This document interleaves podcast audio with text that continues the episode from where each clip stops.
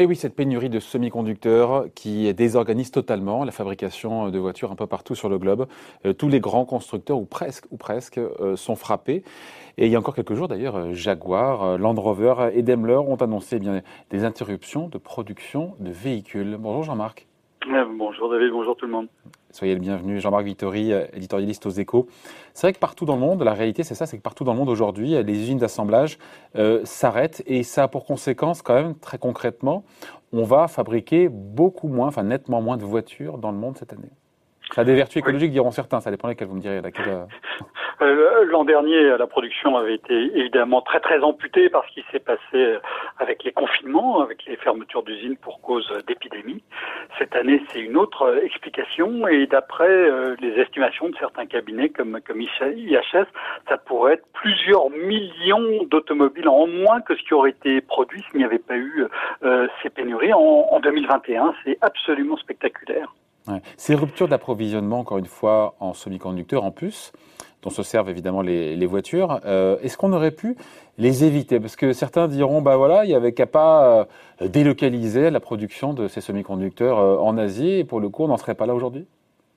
Alors, on n'a jamais fabriqué énormément de puces en, Europe, hein, il faut admettre ce qui est, et puis il faut, il faut regarder la réalité. Pourquoi est-ce qu'on a ces pénuries?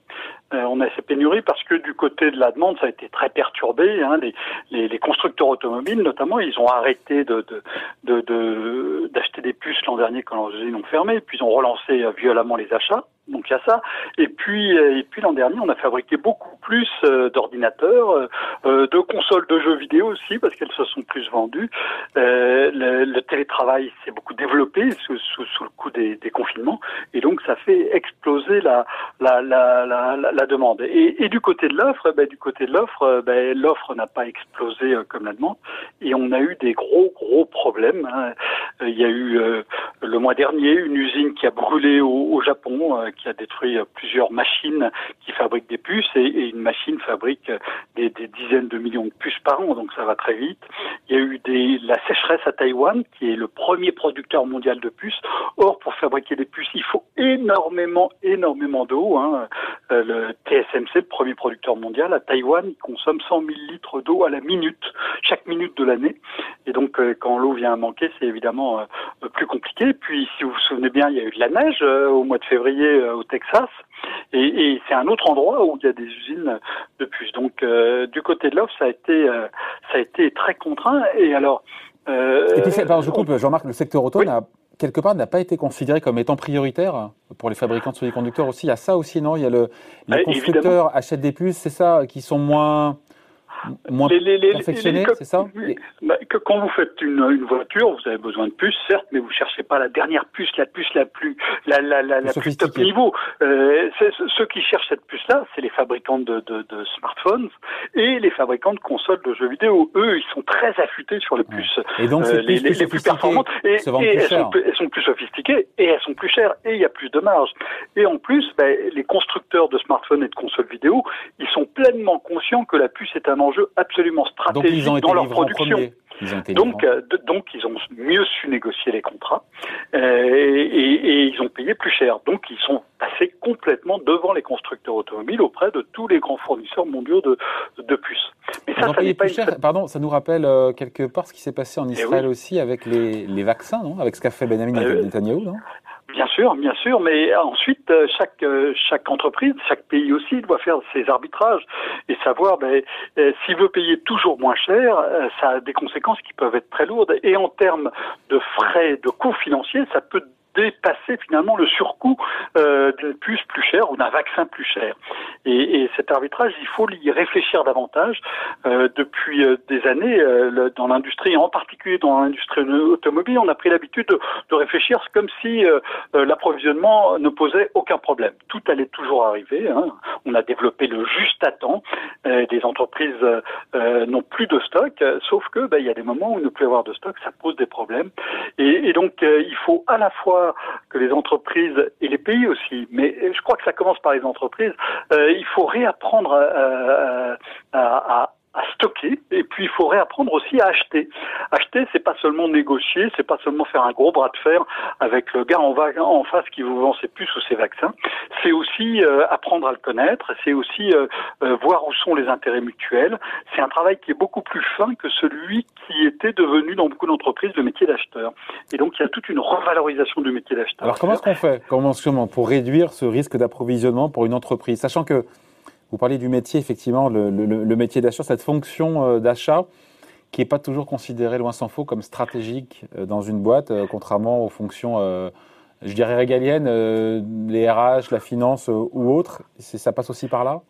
Ah ben, bien sûr, ça passe par la revalorisation de la fonction achat. De même que les entreprises ont redécouvert euh, l'an dernier que la fonction logistique c'était quelque chose d'absolument euh, euh, essentiel, il faut maintenant qu'elles réfléchissent sérieusement à la fonction achat. Une fois de plus, la fonction achat, ça n'est pas quelque chose de mineur dans une entreprise. Ça peut aussi tout bloquer quand on ne sait pas acheter, quand on achète mal, quand on n'achète pas bien, quand on achète parfois pas assez cher, ou quand on achète trop cher aussi. Mais ça, il y a toujours quelqu'un pour, pour, pour vous le rappeler dans l'entreprise. Et, et donc euh, oui, il y, a, il y, a, un travail de revalorisation, mais quand on, regarde, hein, il, y a, plein de fonctions dans l'entreprise qui ont été considérées comme secondaires. Hein. La finance, jusque dans les années 80, c'était secondaire. Et puis directeur financier est devenu presque euh, parfois l'alter ego du, du, du, du, PDG. Et puis ensuite, on a découvert que les ressources humaines, c'était aussi quelque chose de très important. Et, et bien, euh, l'information, la direction de l'information ou de l'informatique, c'est aussi quelque chose qui est très important. Et ça, ça a beaucoup progressé ces dernières années. Mais maintenant, il y a d'autres fonctions dont on se rend compte qu'elles ne sont pas des fonctions secondaires, des fonctions d'appoint, euh, de l'intendance, hein, comme disait le général de Gaulle, pour, euh, mais qui sont des, questions absolument vitales aussi, et pour l'efficacité et pour la compétitivité de l'entreprise. Donc euh, l'achat et le transport, tout ça, c'est des missions que l'entreprise ne peut plus considérer comme étant des choses absolument secondaires qu'on peut confier à des seconds couteaux. Ouais. Dans l'objectif qui est toujours celui de euh, de maximiser les, profits. On a, on a, réduit les stocks, on a fait de la gestion du zéro stock euh, quasiment une donnée en temps réel. On a réduit le nombre de fournisseurs aussi pour acheter, pour payer euh, moins cher, avoir un bras de fer dans des négociations. Tout ça est à revoir, on est allé trop loin. Oui, oui, oui, le balancier est trop loin, mais c'est fréquent euh, au niveau euh, micro euh, dans les entreprises comme au niveau macro dans les, dans, les politiques économiques.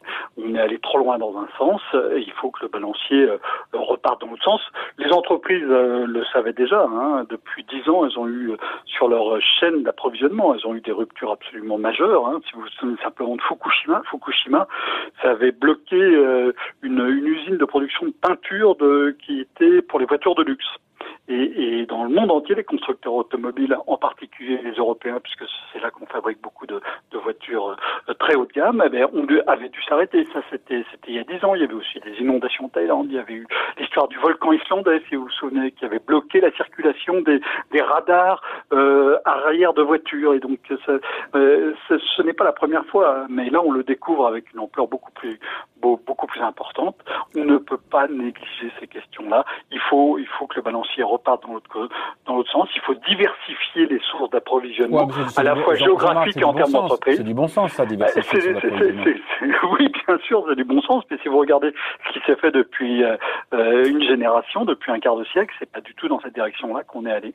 Euh, donc, diversifier les, les, les, les, fournisseurs, à la fois géographiquement et en termes d'entreprise, reconstituer des stocks là où c'est nécessaire et dans certains cas, il peut y avoir une action publique hein, pour, pour financer, euh, pour aider les entreprises à financer leurs stocks, mais aussi financer des stocks euh, quand les taux d'intérêt sont à 0%, ce n'est pas du tout la même chose que financer des stocks quand les taux sont à 5%.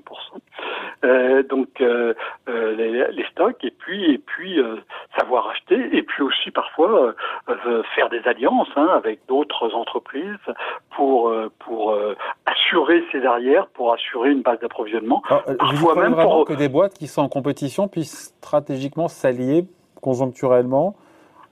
Voilà, c'est pas un peu pieux d'imaginer que des boîtes qui sont concurrentes bah, s'achètent en, commun ensemble des, composants?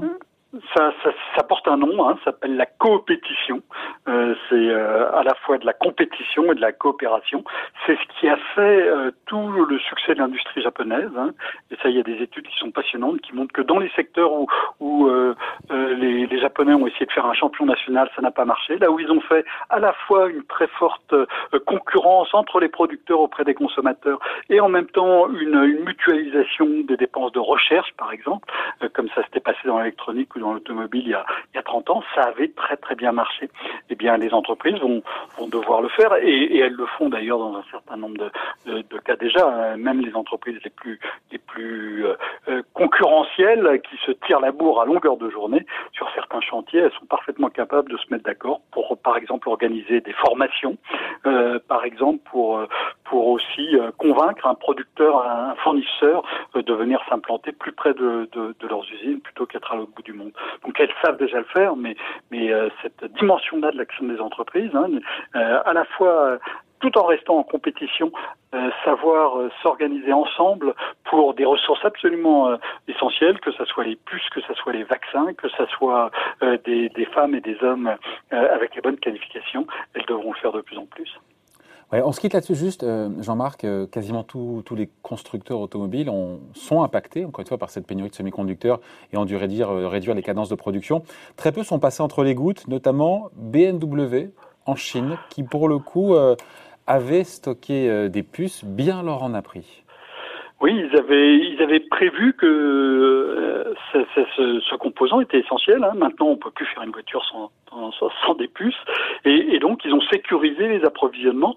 Euh, il y a des mois et des mois, ils ont constitué des stocks. Ils ont, ils ont été voir leurs fournisseurs pour, pour, pour bien s'assurer que, que tout serait livré. Et donc, en Chine, tous les constructeurs euh, chinois et euh, non chinois euh, ont des grosses difficultés. BMW arrive pour l'instant, hein, pour l'instant, il faudra voir ce que ça donne dans, deux ou trois mois, mais arrive pour l'instant à, à, continuer à produire presque comme si de rien n'était, ce qui montre bien qu'il n'y a pas de fatalité, ce qui montre bien que si on est conscient du problème, en amont, on peut agir pour euh, limiter, pas forcément éviter, hein, quand vous avez à la fois euh, des inondations, des sécheresses, des incendies, euh, une éruption volcanique, ça devient difficile de s'assurer absolument que tous les produits nécessaires seront bien là, mais on peut tout de même s'efforcer dans une large mesure de limiter les risques de, de, de, de rupture d'approvisionnement à condition d'y penser en amont, à condition de considérer que c'est quelque chose absolument vital pour l'entreprise. Espérons que nous retiendrons les leçons. C'est une, notamment une des leçons des enseignements de cette crise. Tout à fait, David. Merci. Point de vue, billet d'humeur signé Jean-Marc Vittori, éditorialiste aux échos. Merci Jean-Marc. Bonne journée. Bye.